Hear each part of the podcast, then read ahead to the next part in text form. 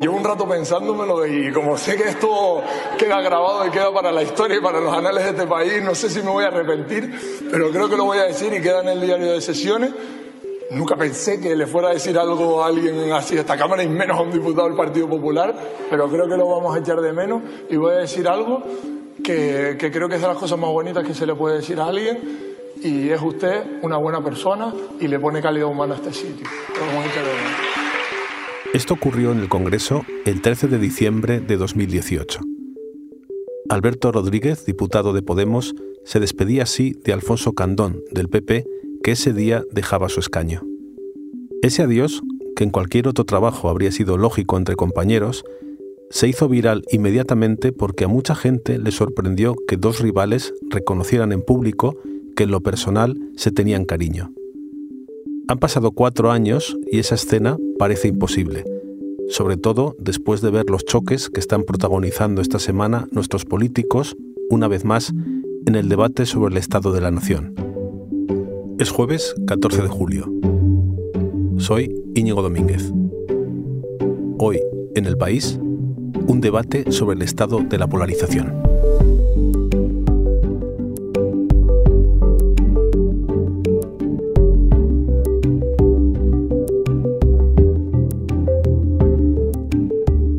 Para entender cómo funciona esto de la polarización y cómo hemos llegado hasta aquí, estoy con Natalia Junquera, eh, periodista de la sección de España en el país. ¿Cómo estás, Natalia? Hola, muy bien, Íñigo. Natalia, esto que escuchábamos al principio tiene más de tres años y es curioso que en ese discurso hasta el propio Alberto Rodríguez, antes de hacer estas alabanzas, se extraña de, su gesto con, con su compañero Alfonso Candón, ¿no? Sí, porque él mismo dice, no sé si me voy a arrepentir, nunca creí que diría esto. Él es el primer sorprendido y es normal que esté sorprendido porque no estamos acostumbrados a ver ese tipo de escenas en el Congreso, ¿no? Sí, casi como que se disculpaba con antelación por lo que iba a hacer, ¿no? Porque el, el ambiente realmente es tan tenso en el Congreso. El Congreso es como si fuera un teatro, ¿no? Entonces, el hemiciclo eh, es el escenario, pero luego hay unas bambalinas y en las bambalinas se llevan mejor que en el escenario. En el escenario escenifican, sobreactúan muchas veces y luego los ves por el pasillo hablando con más naturalidad, ¿no? Por ejemplo, Pablo Iglesias y Pablo Casado estaban en las antípodas ideológicas, uno del PP y otro de Podemos, y sin embargo llegaron a tener una relación bastante buena por los problemas que tuvieron con sus hijos prematuros, ¿no? O sea, que hay un lado humano en la política también, aunque no lo parezca muchas veces. Claro, pero también porque somos seres humanos, aunque haya dos esferas, el teatro y luego la realidad, a veces será difícil separar y lo que ocurre en el teatro también afecta a las relaciones personales, ¿no? Efectivamente, a veces las cosas llegan a tal punto en el escenario y se calientan tanto que eso acaba también teniendo consecuencias en las bambalinas y afectando las relaciones entre partidos socios o entre políticos que aparentemente se llevan bien, como hemos visto en el debate del Estado de la Nación. ¿Sabe qué son? Son balas que ha recogido mi compañera María Dantas en la frontera de Ceuta con la que mataron a 37 personas. Las balas. ¿Sabe? ¿Sabe? No, no. Ustedes no. Ustedes no. La gendarmería marroquí. Y usted dijo que no estaba tan mal. Pero yo creo que hoy se ha equivocado. Y se ha equivocado gravemente, señoría. Mire, en este hemiciclo la mera exhibición de varas es un error imperdonable. Aquí Gabriel Rufián, el portavoz de Esquerra, se estaba refiriendo a un asunto, la tragedia de Melilla, al que se habían referido otros muchos eh, partidos y portavoces políticos en términos muy críticos al presidente del gobierno. Pero Pedro Sánchez se enfadó, y mucho, y se le notó en, el escaño, por la forma en que lo hizo, porque sobreescenificó. En lugar de decir que le parecía eh, mal la actuación del gobierno, sacó unas balas y las puso en la tribuna del Congreso. Esto también forma parte de la, de la crispación política, que es una de las consecuencias de la polarización. La famosa crispación, que por lo que dices no es lo mismo que la polarización. Sí, hay eh, dos tipos de polarización. Eh, una es la ideológica y otra es la afectiva. La ideológica es la distancia entre las ideas políticas de un partido y de otro. Por ejemplo, uno está a favor del aborto y otro no está a favor del aborto. Y la afectiva es la que eh, cala en la sociedad y es el rechazo al que tiene ideas diferentes a las tuyas. En España están creciendo las dos y eso está provocando que crezca también la crispación, el mal ambiente, las mentiras, las hipérboles. ¿Y esto se puede medir o se ha medido? Sí, de hecho se ha medido. Hay un estudio bastante exhaustivo que hacen las universidades de Princeton y Jerusalén entre 1996 y 2015 en 20 democracias, entre las cuales está Estados Unidos, Reino Unido, Alemania, Grecia, Francia, España y Portugal. El estudio lo hacen a través de encuestas y cruzando esos datos con la cifra de desempleo y las de desigualdad que está eh, demostrado que también afectan a la crispación política y social. Y con todo eso eh, hicieron una especie de ranking de la polarización. ¿Y cómo quedamos? ¿Cómo quedó España? Medalla de oro. Lo curioso además es que es desde 1996 a 2015, es decir, antes de, que se rompiera el bipartidismo, cuando teóricamente lo recordamos ahora como una época muchísimo más tranquila, con lo cual ahora, vamos, no sé, seríamos, vamos, matrícula de honor. Pues sí, sería muy interesante ver cómo ha afectado la aparición de dos partidos a la derecha y a la izquierda del PSOE y del PP a todo esto de lo que estamos hablando. Pero también sería injusto culpar a Vox y a Podemos de los índices de polarización que tenemos porque digamos que llevamos mucho tiempo entrenándonos en esto. Hay un punto, un momento muy significativo que es 2004, el año de los atentados del 11M, que hay un salto cualitativo en el debate político y en la crispación que es cuando se empieza a cuestionar la legitimidad del gobierno por los atentados. ¿no?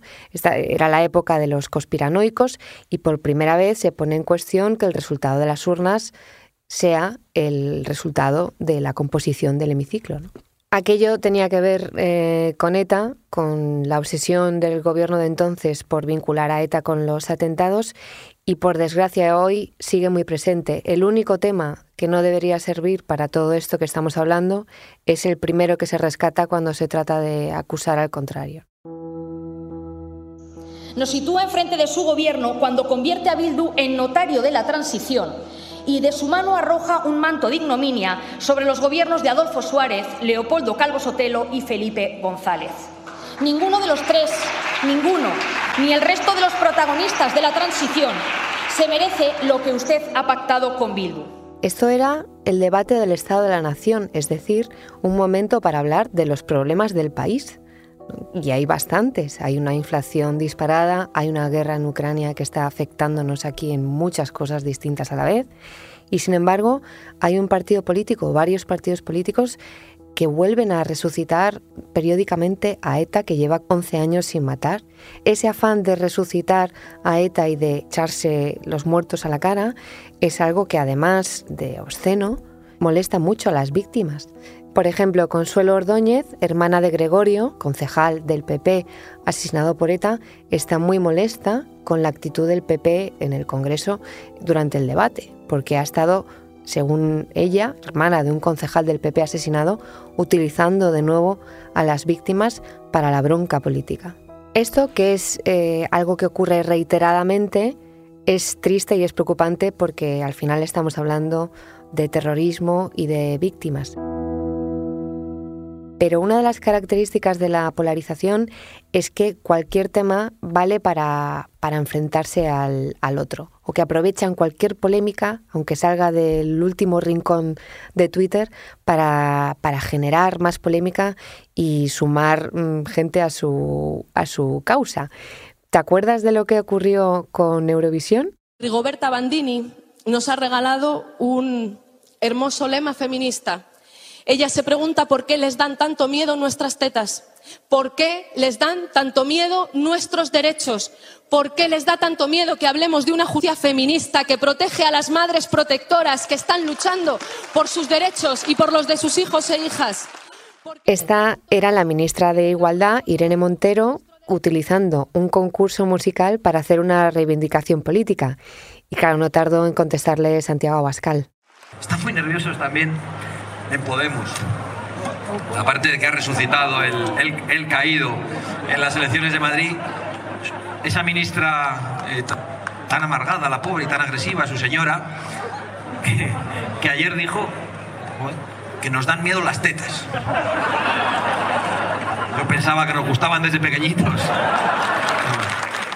Claro, aquí lo que vemos es que al margen de los argumentos políticos que tiene cada uno sobre un tema, están discutiendo al final sobre una anécdota, ¿no? Y se atacan a través de esa anécdota, pero no hay intercambio de ideas para convencerse uno a otro o responder a propuestas con otra mejor. Esa es una de las consecuencias peores de la polarización y de la crispación que genera la polarización, que es que todo ese tiempo que se gasta en exagerar, en insultar al otro, es tiempo que se pierde en confrontar ideas, en buscar soluciones a los problemas. Es decir, todo esto que en algún momento nos puede parecer eh, hasta cómico, porque hay ejemplos cómicos de polarización también, tiene consecuencias graves para todos y es que eh, literalmente están perdiendo el tiempo. ¿Tú crees que esto lo hacen todos los partidos? Sí, los expertos coinciden en que no es una actitud que practique solo la, derecha radical, lo utilizan todos los partidos. Y luego hay un tema muy interesante en todo esto, que es quién polariza a quién, si es la oferta o la demanda. Y ahí hay una responsabilidad compartida porque los políticos buscan la declaración impactante, el tuit, hay mucha competencia de repente y necesitan hacer declaraciones muy llamativas para ocupar el espacio público y el público también está consumiendo ese tipo de política, ¿no? Entonces se retroalimentan. Hay unos más culpables que otros, evidentemente, pero es una responsabilidad compartida de la oferta y de la demanda. Y luego, por ejemplo, un catedrático de, ciencia política, Víctor Lapuente, decía que España de alguna manera estaba abonada a todo esto y porque siempre había sido un país bastante cainita. Nos comprometemos a derogar toda la porquería legislativa extremista que se ha traído a esta Cámara y las ilegalidades separatistas. No nos va a temblar el pulso. Ha utilizado el término porquerías legislativas y ha puesto como ejemplo la ley de memoria democrática, ha puesto como ejemplo... Este es uno de los temas que también suscita más enfrentamiento. ¿Tú crees que es donde también se ve mejor ese, ese cainismo del que hablabas? Efectivamente, es un tema que incomprensiblemente, porque ha pasado mucho tiempo, mucho más tiempo que en otros países que han afrontado procesos similares, sigue provocando debates muy feos en el Congreso de los Diputados, en, el que se dicen cosas tremendas, ¿no? Como, como que este es el peor gobierno que en 80 años, que equivale a decir que la democracia es peor que la dictadura, ¿no? Yo llevo desde 2006 haciendo este tema, desde que fui a la primera sumación, y reconozco que me sigue llamando la atención por qué genera lo que genera todo el tema de la memoria histórica.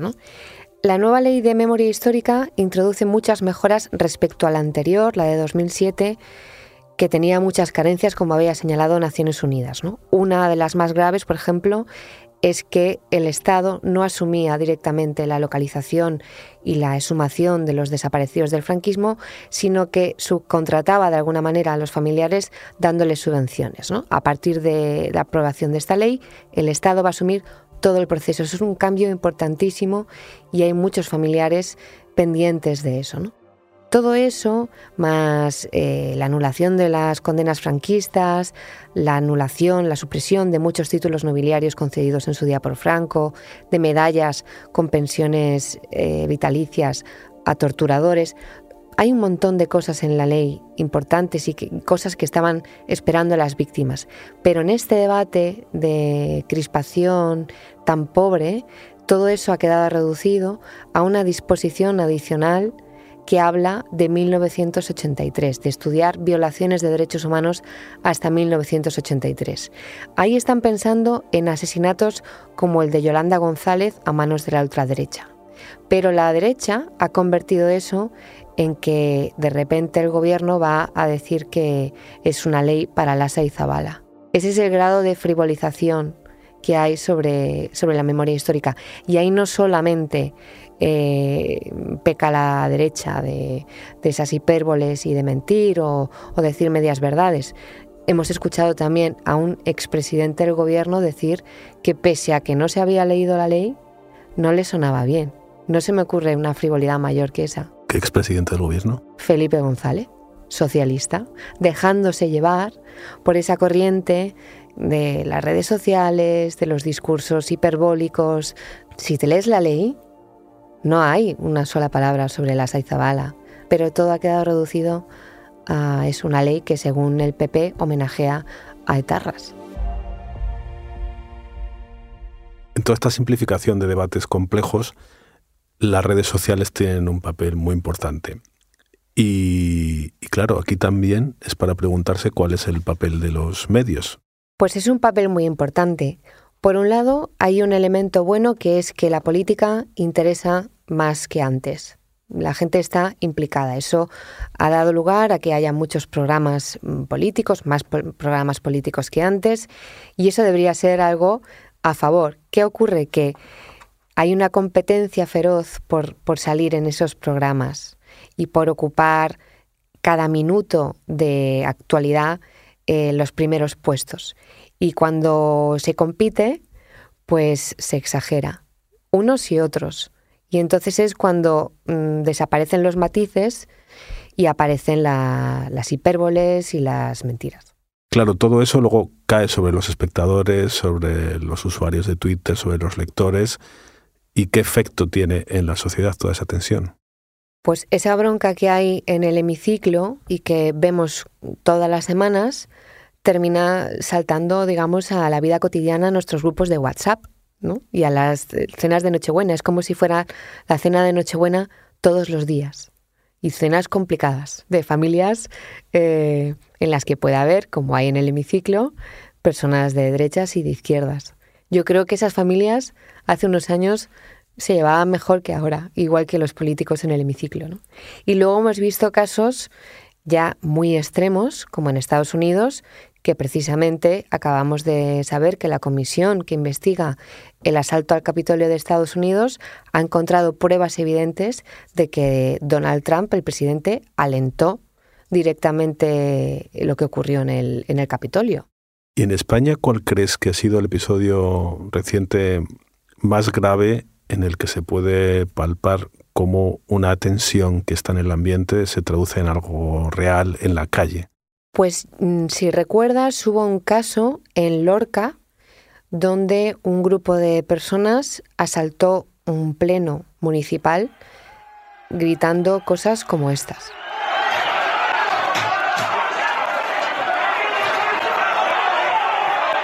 En ese pleno, que no se pudo realizar porque por el ataque de estas personas, se iba a aprobar un plan de ordenación urbana para alejar las granjas de cerdos, las nuevas, no las ya existentes, de los centros urbanos. Era algo en lo que estaban de acuerdo los grupos políticos y los ganaderos. Pero antes de que se celebrara ese pleno, hubo una polémica, recordarás, con Alberto Garzón y la carne, y entonces se fue calentando, calentando, calentando la cosa en Twitter, los partidos políticos, y llegamos a ese día en el que eh, hay un grupo de, energúmenos que impiden que se celebre un pleno municipal.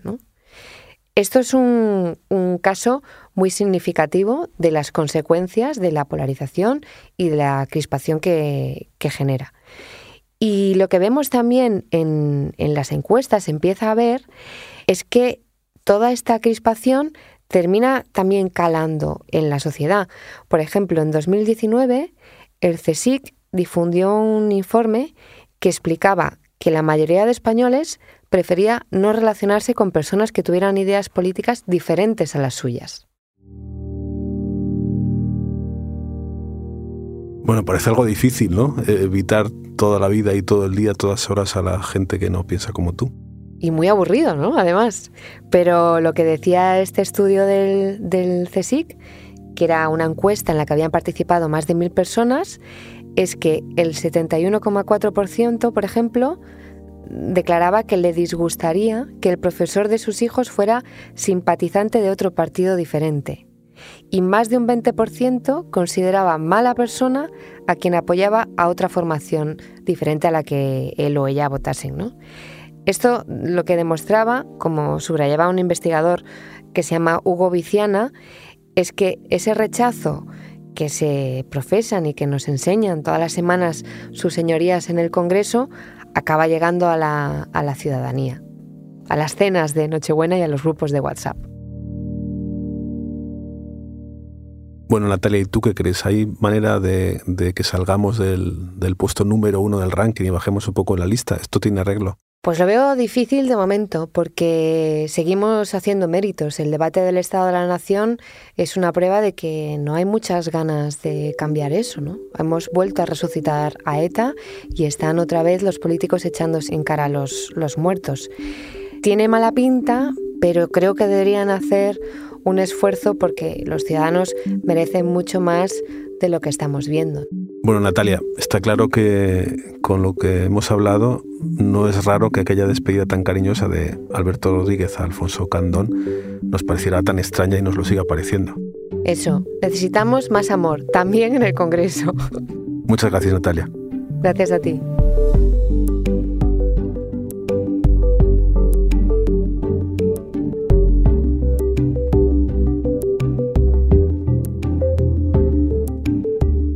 Este episodio ha sido realizado y dirigido por Silvia Cruz La Peña. El diseño de sonido es de Nicolás Chabertidis. Yo soy Íñigo Domínguez. Esto ha sido Hoy en el País. De lunes a viernes volvemos con más historias. Gracias por escuchar.